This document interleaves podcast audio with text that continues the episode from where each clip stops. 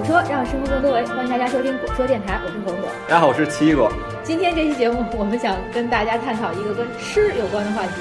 特别是年根儿将至了嘛，所以说我们这次想聊一个话题，叫做游穷国吃美食。为什么要说是穷国呢？这要从我们今天邀请的这位嘉宾谈起。我们今天邀请的是一位来自某国营进出口公司的到处去游历的一位达人，他的名字里也带“达”这个字，叫王达。同时呢，也是荔枝个英语双语电台的这个主播。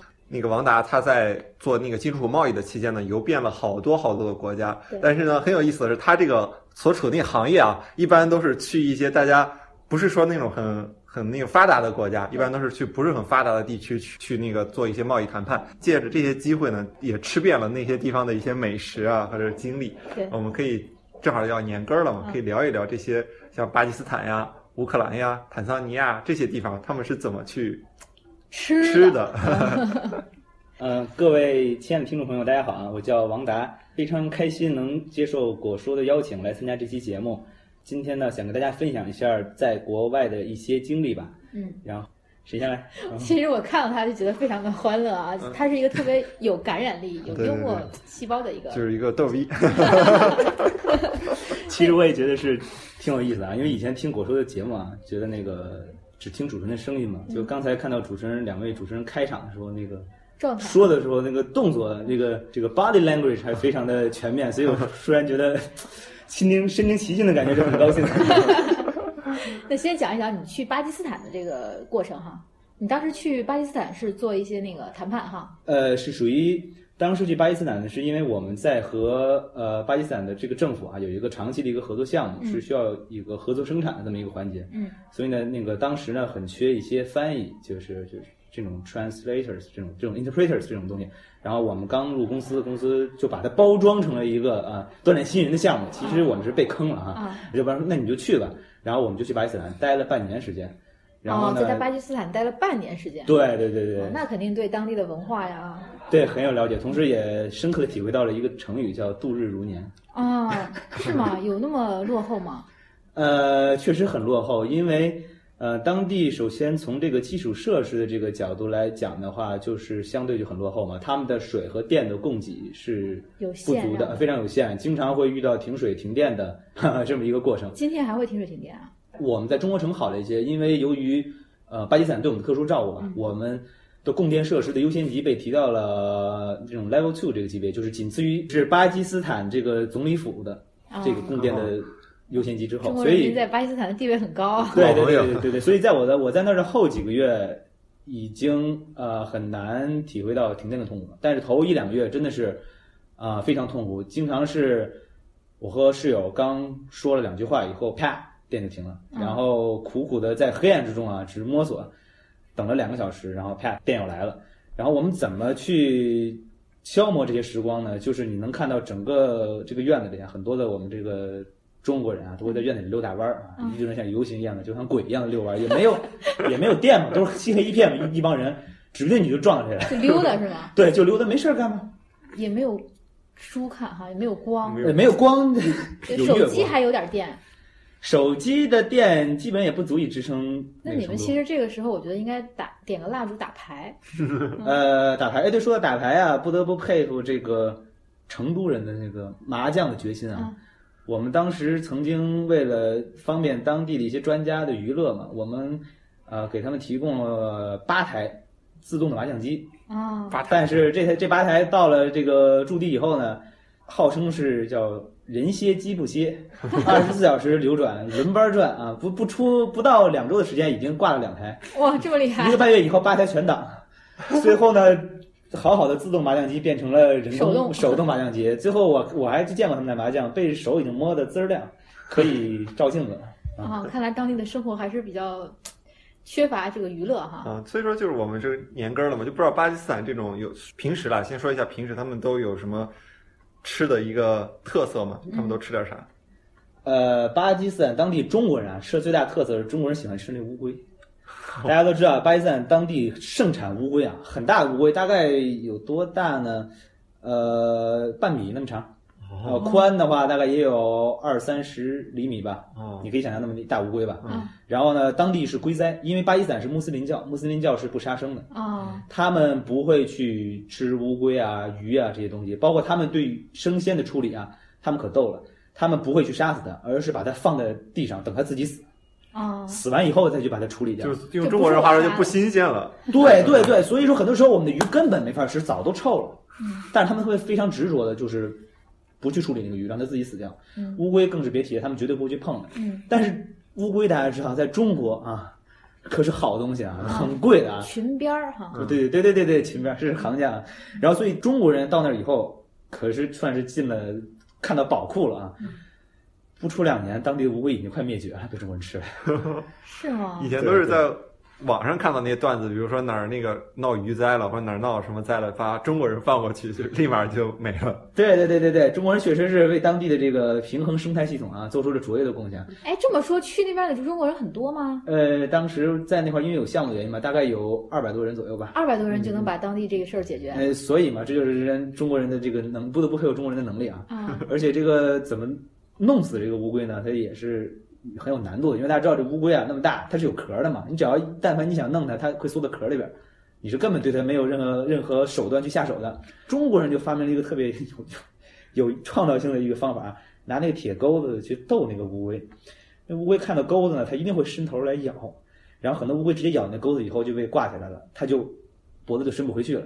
这个时候，你拿那钩子提溜着乌龟呢，然后挂到墙上，这个脖子呢就彻底的伸出来了。然后这个时候呢，再给它抹脖、放血，哎，也够残忍的啊！这是我是觉得非常残忍，因为我是从来不吃那些乌龟的，我就是，但是没办法嘛，毕竟个人有个人的习俗嘛。然后你经常能在当地看到中国人的驻地门口有一个晾衣杆儿，挂着一排被抹了脖的乌龟，然后大概晒一段时间以后就可以做成汤或者是红烧炖了。然后像你说的裙边嘛，那么大的乌龟，你想想，非常的饱餐一顿嘛，可以说是一顿盛宴了。哎，那当地人看到不会很生气吗？就是你们怎么这样？当地人看到以后会有一些意见吧，但是由于我们长存的中巴友谊，所以很多事情就睁一只眼闭一只眼过去了哦，啊。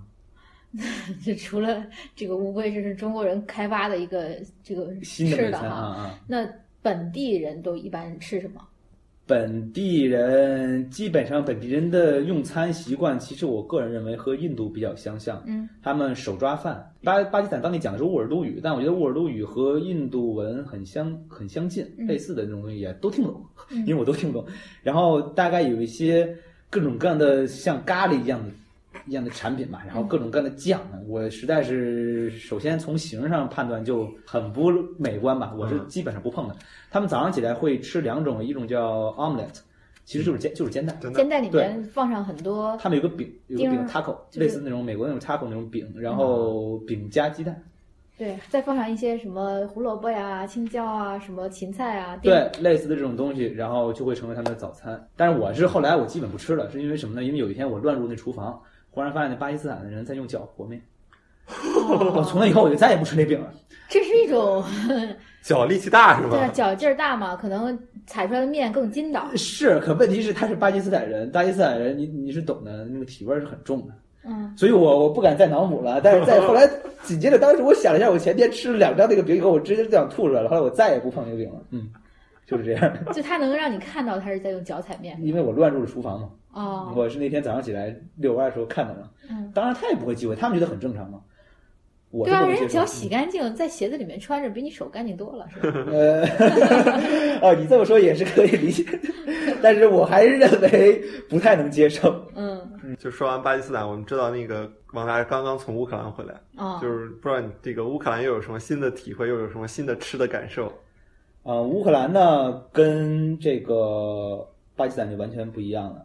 我当时刚下飞机嘛，以首先先说一下感受吧，就是从那个第聂伯和彼得罗夫斯基机场一路开到我们的驻地的时候，当时在一个小镇嘛，首先看到的是列宁像，哦然后旁边的那个苏制的那种文字，因为电影，因为以前小时候看的很多的那个电影嘛，二战的，包括很多的老式电影，那个文字历历在目。当时忽然感觉就特别有代入感。街边甚至还有很多的一些博物馆，上面停了一些 T 三四坦克，就是特沃三四坦克，是二战的时候苏联红军主战坦克嘛。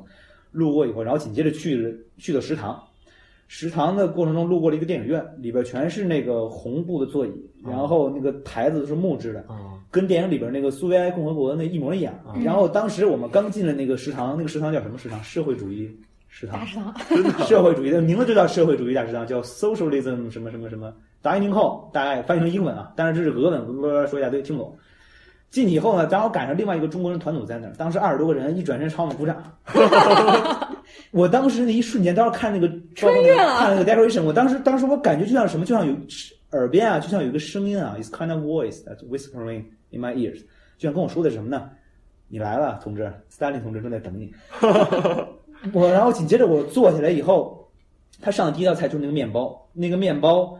黑色的那个面包，当时我记得特别清楚，就是二战的时候，斯大林格勒被围困，包括列宁格勒被围困的时候，城市供给饿死了好多人。当时唯一能支撑这个城市生存下来的就是这个面包。嗯，当时我记得我还看过一个纪录片，每天的配给就是两片，到最艰苦的时期，一人一配给是一片这种黑色的这种面包，应该是全麦的吧？我也不太清楚是不是全麦。这面包今天又出现在我面前了，当时就觉得。啊，就觉得特别的有意思啊！然后紧接着那帮人跟我说赶紧吃，待会儿还要开会。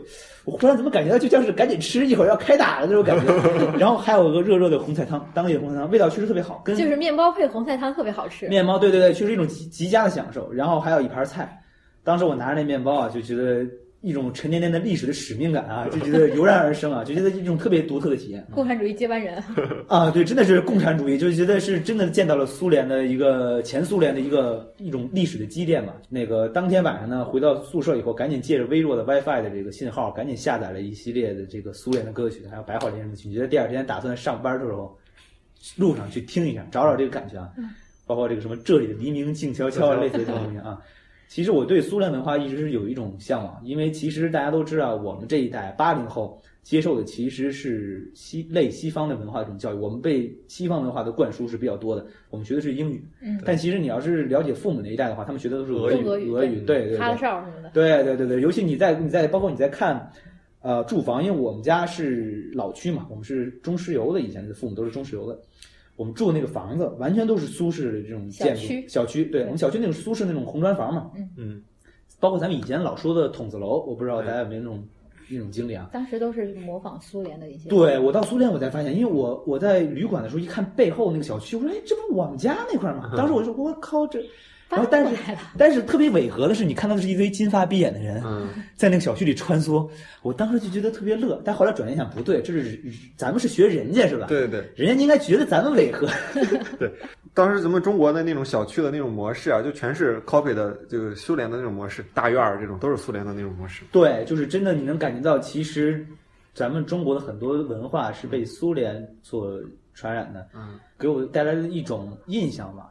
就是你会看到那些建筑很老式，因为怎么说呢，这个国家经济并不是很好。二战以后吧，你能感觉到，仍能感觉到几十年过去了，但是战争会给这个国家留下了很深的印记。基本上没有高速公路，然后路面坑坑洼洼，都是当年的弹坑，甚至都没有修复。然后街边甚至还有废弃的油罐车，然后建筑呢确实是非常的破旧。但是让我非常惊讶的是呢，无论是哪个建筑，当你走进去以后，非常干净。一尘不染，你所以我能深刻的感觉到，就前苏联啊，整个这个苏维埃共和国这个民族这种内敛的斗志，它虽然战斗民族对这种战斗民族这种风气吧，虽然表面上看起来破破烂烂不堪一击，但实际上他们的内心非常强大，让人不禁的有一种敬仰吧。嗯，即便是在这种落魄的年代，这种经济发展不是很好，但是精神世界依然丰裕。对他们仍然非常丰富，他们的那个包括餐馆所有的精神面貌，你知道吗？虽然椅子都很破旧了，一看就是几年前的椅子，但是擦的一尘不染。那除了这个面包和红菜汤之外，还有啥吃的？呃，吃的方面呢，我们当时在食堂吃的嘛，吃到了正宗的这个乌式，算是家常菜嘛。他们属于其实就是这种家常西餐。然后首先你你进这个食堂啊，第一眼你被吸引的什么是扑鼻而来的面包的香味儿。嗯，他们在烤这个烤这个面包。然后紧接着你坐在这个桌子上呢，它是这样的，乌克兰是这样，它跟西餐类似啊，但是上来呢，它会先摆盘儿。你坐在这桌上的时候呢，它会把它的这个这个沙拉摆在这儿，然后呢，水果摆在这儿，面包、黄油，还有一道他们当地特别有特色的叫腌鱼，他们会把那个鱼啊切成这个 slice，然后紧接着腌好了放在这儿。我在那儿每天都会有这道菜啊，就腌鱼，味道是不错的，生的生的这种鱼，包括他们的生鱼片儿。也有，但是跟日本的蘸酱油和芥末的吃法完全不一样。它是提前把这个生鱼片腌好，然后片好了放在这儿。包括它的蔬菜也特别有意思啊，他们怎么处理蔬菜也是腌。小辣椒啊、菜花啊这种东西，我第一次第一天来我不知道嘛，看着西红柿特别高兴，我说终于能吃点这个补充点维生素了，赶紧一筷子插几个西红柿往嘴里一送，直接吐出来，酸的。它腌过了，你知道吧？所以特别重的这种这种口味。哎，这种腌制这个菜肴的这个习惯，可能在这种高纬度地区会更多。比如说像韩国，就是他们因为蔬菜缺乏，新鲜蔬菜非常缺乏。东北对对，可能是有一为了保存啊，还有这个大家能够吃的比较有味道一些，就拿这个腌制。对对，我一直在想，可能也有这个原因。同时，他们的食物的热量呢非常的高。他们还有一道特别有名的叫国菜啊。嗯。刚开始跟我讲一个，他是。俄罗斯那个乌克兰人啊，基本上还是讲乌语，乌语是俄语的变种，很少有人能说英语。其中就有一个工程师呢，他讲英语，但是讲的也不太好啊。但是我就跟他，我还特意跟他打听过，哎，我说你这是什么好吃啊？他他还跟我讲说，我们这有一道特别有名的菜啊，就是是一种肉啊，it's kind of meat。呃，我的原话他这么说的啊，it's from the pork 啊，it's a kind of pork and from the pig，就是从猪上这个来的。然后他跟我说呢，Do you know how we get meat？然后我说啊，I don't know。然后他说。It's in a very traditional way，你知道我尝试着模仿他的语气啊。他说：“It's the pig that first time we feed him with the the bread 啊，先喂他们这个面包，and after a month we feed him with the grass 啊，我们再再过一个月，我们喂他草。Then you can get a kind of meat 啊，他找到那词儿了。然后我说，当然我心里想，不是五花肉吧？他说 kind of a sandwich。” 啊，三明治的肉分层的，就是五花肉嘛。我说我这叫五花肉。啊，what？我说啊，我说算了，你不懂。这就是他们的国菜啊，五花肉是不是类似于东坡肉那种的？呃，类似于，但是就看它的做法，它烹调方法就不一样了，因为它会撒撒一些，他说是 kind of cook it with some herb，用一些草本 and greens 这种类似蔬菜这种东西，然后再撒一些他们的一些特殊的调味料啊。俄语听不懂，我理解大概是跟那个胡椒粉啊这些。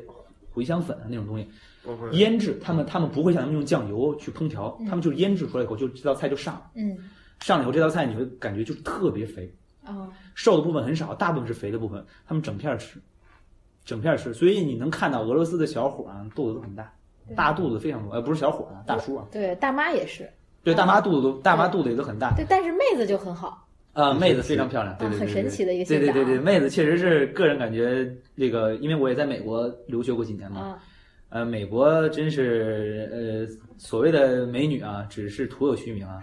乌克兰的妹子确实是名至实归啊，实至名归，好吧？然后身材也都很好，当然我觉得可能跟当地物资匮乏饿的有关，开玩笑，其实他们吃的还是很丰富的。嗯，然后他们对肥肉情有独钟，他们会把肥肉搅成泥。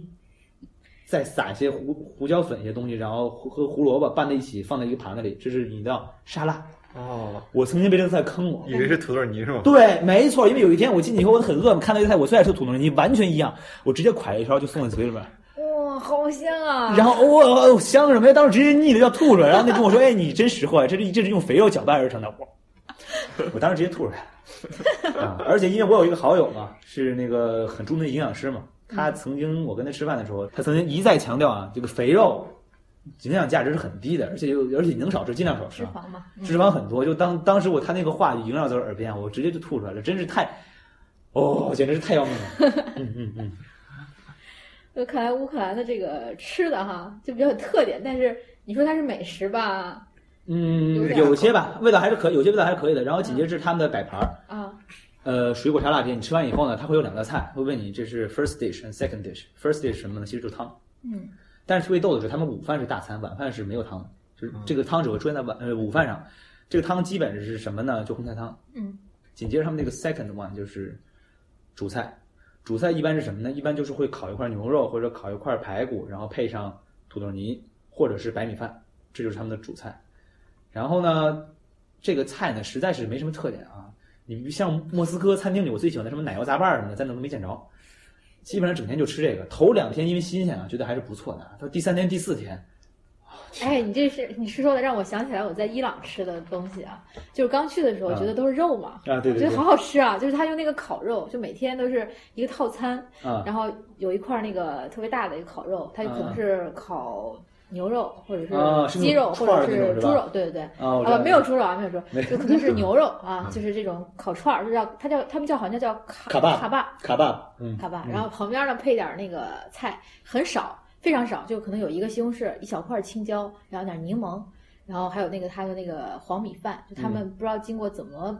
就米饭不是白色的，就是它经过一个烹调的方法，就变成一个黄米嗯饭。刚去的时候觉得特别好吃，就觉得哎有肉有饭是吧？肉还是主要的，像我是个食肉动物，然后就特别喜欢。但是吃了几天就不行了，就觉得怎么哎呀来点菜吧，这没有菜的日子真是没法过呀。嗯哦，不过你说起这个事儿，我想起一个挺逗的一个我们同事给我讲的经历啊。他是一个有上点岁数的人啊，他去委内瑞拉出差，委内瑞拉你知道吧？南美的国家，嗯天天大牛排，啊，天天牛排。你知道，你想四五十岁的人，咱父母那辈儿的啊，就消化不了啊。他有一天跟我说，他是怎么形容自己，就那个自己的胃啊，在在滴血，在淌血丝儿。然后他就去求我们那个当地的办事处的人员，说我求你了，你说我想吃点那个可口的。他说这也不可口，要不然给你换只龙虾。不，no。然后他说那什么呢？我想要个粥，来碗粥吧。啊，对，然后当时我们代表说说：“哎呦，你可难到我了！你说，你说你要龙虾象拔蚌，我们这要多少有多少，粥真没有真没啊！当时得给我，当时一一口老血喷出来啊！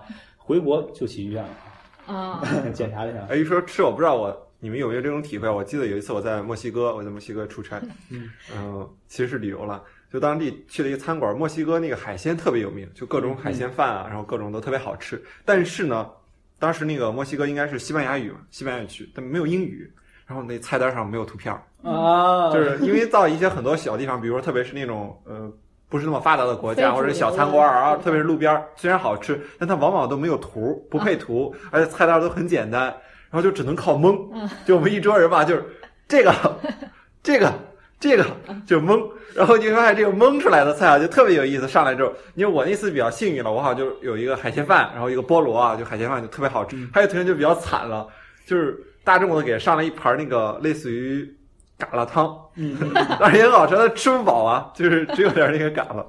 所以说，那其实有时候这种没有图片的时候，你蒙着吃，往往会带来一个很独特的体验。吃出惊喜啊！对对对，这是有点惊喜啊！你蒙一般你是采取什么策略去蒙它呢我是采取的一个策略是看名儿长的，啊？就起码它的那个配料会配料多，你会觉得逗号逗号逗号一堆逗号嘛，就是好好多东西不知道是啥就多了，这是第一种蒙法。第二种蒙法呢，就是往贵的蒙，就是贵的一般就是。不过你说起这贵的啊，以前我在法国的时候听跟人聊起来，说起这么一个事儿，就是说也不能无脑蒙最贵啊。嗯说最好的策略是蒙第二贵，说为什么呢？说最贵那道菜一般是特别传统的一道菜，会很。呃，那口儿可能有点重，你可能会受不了嗯。比如说，有一个人曾经在美国蒙了一道菜啊，最贵一道菜，它是什么呢？是牛排啊。嗯看着你让 bingo 中奖了，实际上不是生牛排，哦，纯生牛排，上面会给你加一个叶子，再磕一颗蛋。蛋。没有煮熟的鸡蛋，纯蛋在煎蛋。清上那种内调，所以它当地最有名的一道菜，美味啊！美味，很贵啊，嗯。几十美金一道，嗯，吃吧。所以我觉得有些时候有点冒险啊，一定要蒙第二贵。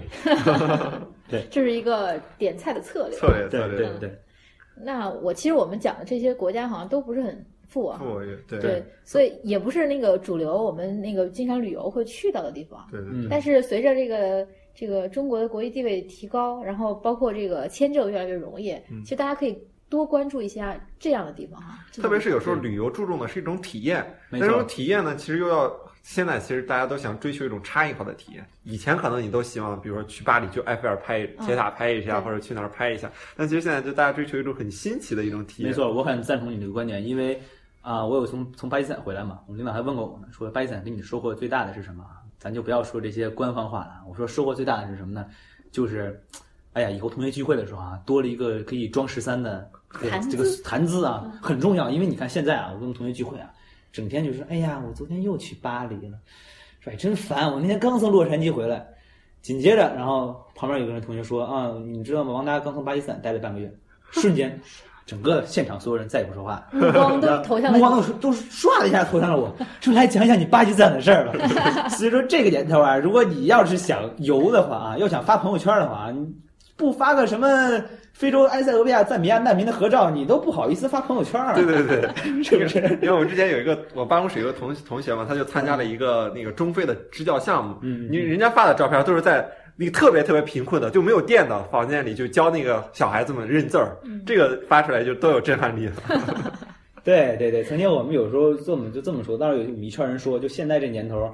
呃，想晒晒 Facebook，晒晒朋友圈，你说你发个英国、美国，那都都是被人喷的，对吧？嗯，你说你要去一趟澳大利亚、悉尼，呃，或者是整点什么第二世界国家，那只能是一般般，至少起码也得是乌克兰战区那儿晃一圈，是吧？要不然就是什么埃博拉地区，您来一圈，对对对，这时候给当地的那个患者来个自拍照，对，妥妥的点击率上万哈。对，所以那个埃博拉期间，我们有一个同学，建筑学院读博士同学，他就。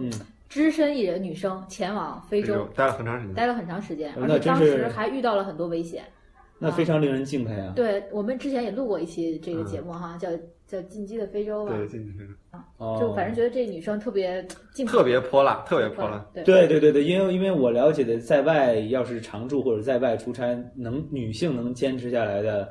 呃，一定都是非常厉害的。不过，同时我我也对女性有一个更深刻的了解。其实，我觉得女性在某种程度之上，其实比男性更坚韧，嗯，更有一种韧劲儿、韧劲儿和一种能够战胜困难的一种决心。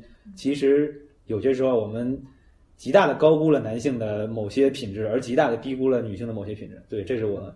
非常深刻的一些体会。哎，说得好。哎，还是说那个吃这事儿，就因为我们都刚才聊的一些国家都不是的那么富裕啊，所以说就是其实你会发现去了之后，其实吃的时候并没有那么贵。法国吃顿大餐，那可能上来都要几十欧，甚至上百欧了。嗯嗯。但是就是在那些国家的话，你觉得吃在他们的生消费比重里占多高？或者说对于游客来说，对于游客来说啊，吃占的比重呢，基本就等于白送。比如说。坦桑尼亚吧，我当时去坦桑尼亚的时候是在他们的首都达累，第一天落地嘛，作为给我们接风，我请我们吃一趟海鲜，当时就有点说，哎呀，海鲜有点贵吧。然后当时还去了一个中餐馆啊，那叫王府餐馆。所以说，你说中国人，你说真是遍地啊，无处不在啊。服务员还是小黑啊，穿着红式的旗袍啊，小黑，你可以你自己脑补一下吧，这画面非常喜感。然后我们那个代表主持人说是，来来来，先来一盆海参。我说大哥就不要这么破费了吧。再来五只螃蟹，然后我说我说别吧，我说这个咱我吃不了，对，没事没事，吃的呀。结果我一上来，好那一盆海参，真是论盆卖啊！那一盆我目测一下，因为咱们在国内中餐馆，好像咱们那个海参是配那小配小米粥是吧？对对，一一根一个一个的，一根儿，那是一盆。炖点白菜，我一勺下去至少十几根儿。那一盆海参，我我估计大概有三斤左右吧。一看当一看那个当地货币大概是六千多块钱，我算了一下人民币啊，一盆海参一百二。在国内啊，在国内一斤海参是上千的，而且而且那是还是吃过的海参，这是可是是真做出来的海参，三斤。然后我说这海参哪来的？说小黑就在那个隔壁海里边打上来的。我当时整个人就震惊了，你知道吗？而且我这辈子啊，我是之前是很不是不爱吃海参的，就一吃，哇塞，那味道爽爆了，有没有？所以说我当天吃的海参啊，比我这辈子已经吃过的和我能猜想到的未来还要吃过的加起来的都要多。啊，那个大螃蟹更不用说了，葱姜蟹，当时我还记得那个中国菜，我有那螃蟹大概有我两个手加起来那么大，还不是帝王蟹，不是美国那种帝王蟹，就是咱中国的大螃蟹。嗯，壳掰开以后全是肉，是海蟹吗？呃，是海蟹，但是我觉得又不像帝王蟹那种腿长的那种，美国不是那种 king crab，但是绝对是那种正常体型那种那种螃蟹，肉特别多。因为我是不爱吃，而且我也是不爱吃螃蟹的人，因为为什么我嫌麻烦，费半天劲儿嘬那点肉下来有什么意思？但是那个蟹，我天哪，那肉简直是给力到爆了，所以我就那天我又一个人又整了两只螃蟹，所以所以你说吃螃蟹也不贵是吧？非常便宜。然后你再说这个乌克兰啊，更是白送。你像我们当时吃的有一个那个冰激凌，这个 ice cream 特别大一个冰激凌，然后吃完吃的时候我就我就问那个那个同事，哎，我说我谢谢你帮我买的，我给你钱了，我说不用不用，我说给你吧，他说真不用，我说那多少钱？一块多吧，一一块多，肯德基现在一个甜筒还五块钱呢好吗？但是那东西从色香味形上完爆肯德基甜筒，你说一块钱，天哪！然后。我买的那个巧克力，它有一个当地有个巧克力叫 Monac，这个君主牌巧克力啊，这个这个来头特别有来头，是在哈尔科夫市的一个食品厂。这个食品厂是是当年俄罗斯的彼得大帝在那块作战的时候，他的亲戚开的一个食品厂，三百多年历史了，一直在做这个糖果，然后买了一大盒这个巧克力啊，大家自己脑补一下，这个盒大概有费雷罗那个最大那个盒那么大，然后人民币多少钱呢？十五块钱，嗯，最棒的巧克力，顶级的。十五块钱，那你应该弄点回来批发呀。代购出现新的可能性了。对啊，我觉得可以讨论一下。所以今天咱们待会儿啊，咱待会儿这个节目录制完了以后，咱们讨论一下咱们 转型代购的这个 商业方案。第三世界国家搞代购啊？对，然后紧接着咱做个 PPT，然后呢，我一算啊，大概半个月以后就能融到 A 轮，估计怎么着估值两三个亿没问题吧？然后应该两年以后 B 轮。然后我估计后年咱就可以纳斯达克上市敲钟了，有没有？新的思路，新的思路。脑补能力太强啊！其实这种第三世界国家，其实我们可能很多人虽然不是特别清楚他们的历史啊、文化或者饮食，但是有一些很有商业头脑的人，他们已经嗅到了这些商机。嗯，他们已经开始进驻这些第三世界国家，开始去掘金呐，就是加引号的掘金。包括很多我们知道大型的一些基建集团。就是大型的工程公司，甚至还有很多江浙啊或者广东一带的小商贩都已经涌入了很多。对对对，就中国人其实把生意做到了一个全世界。我们知道王达其实也是在从事外贸，也是其实也是一个大型国有企业的一个进出口生意嘛。嗯，就不知道你在接触这些地方的一些中国人在做生意的时候有没有什么新的感受或者体会？首先最大的感受啊，中国人无处不在。有句话叫“上帝无处不在”，但我觉得这话不对，中国人无处不在。每次在国外的时候，各种转机之后，你在那个基站里，首先看到的一眼望去，全是中国人，包括在坦桑陆军的迪拜，还有包括在那个这次从乌克兰转机土耳其的时候，路过各种各样的中国人。我说你从哪来的？我说刚从埃塞俄比亚回来。我说啊，说我在那儿有项目，然后当地餐饮全是中国人的，基建，然后甚至是车，甚至开出租车的都是中国人。就中国人已经彻彻底底的融入了。这个全世界的，尤其是非洲啊，还有各第三世界国家的这个社区里边，甚至是很大程度上的改造了这些社区，变得越来越中国化，然后同时也带动了他们的经济发展。确实是很多国家真的是中国就像是一个，像是一个催化剂一样的，这个中国人在当地扮演这种角色吧，给当地带来了很多的生机，同时给他们了更多的机会，也给他们提供了他们需要急需要的劳动力、技术。从你说的这些，就明显的感觉到了一个大国崛起的。感觉对，确实是大国崛起。因为还有一个例子，就是当地乌克兰嘛，乌克兰人对中国人评价非常高，不是带恭维的那种。哦，我还参观他们一个厂，他们那个厂是做相机起家的，说特别就是说，当年啊，你看我们做的是这型相机，这型相机，后来我们这型相机呢出口到了中国，然后呢，中国就仿制了，然后呢，我们就再不生产这个相机了。然后你再看我们这款产品啊，这款是我们的一个预预制的一个喷头。当年我们因为他们是有钢铁这个工业嘛，我们做的也非常好。后来呢，很我们出口到世界各地，然后中国也是我们很大的买家。五年以后呢，中国也能制造这个东西了。然后之后呢，我们就再也不生产，所有的产品都被中国占领，甚至他们送给我们的礼物回来，我一看那钢笔，结果看一翻过来，Made in China。那他们为什么还会觉得中国人好呢？他们觉得中国人做的东西很好，给他们的生活，中国的东西非常廉价，给他们输出了很大的一些生活上的物资什么，保证他们的生活供给。同时，他们很佩服中国人，因为。他们是由衷心里的佩服，觉得中国人从一个一穷二白，短短的几十年变变成无所不能。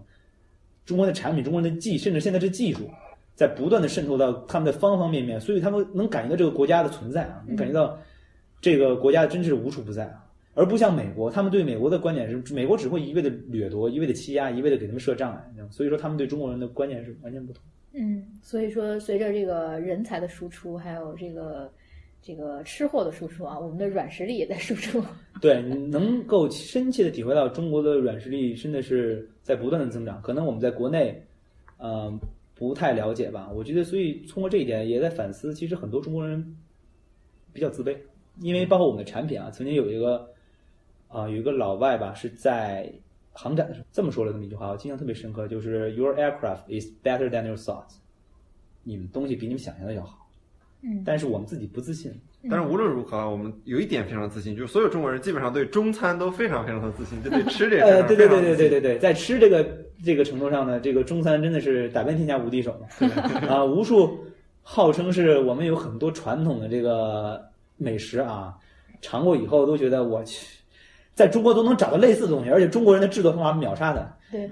嗯，所以也是快过年了哈，大家应该开启新一季的这个美食季。嗯，那在家该吃吃，该喝喝哈。有机会的话，也可以多到世界各地去吃吃喝喝，也可以把目光不仅仅聚焦在那些常去的一些地方，可以多探索一些新鲜的国家。嗯，那这期我们非常感谢王达，也是便利世界各地的这个高手哈。呃，感谢你。接受我们这期的访谈。啊，感谢果叔的邀请，谢谢大家，大家再见。大家那个有时间也可以关注一下王达在荔枝 FM 上的这个个人电台。啊，对，就叫大家可以那个搜索 “Wonder 王达双语秀”就可以搜索到了。嗯，好，大家再见。再见。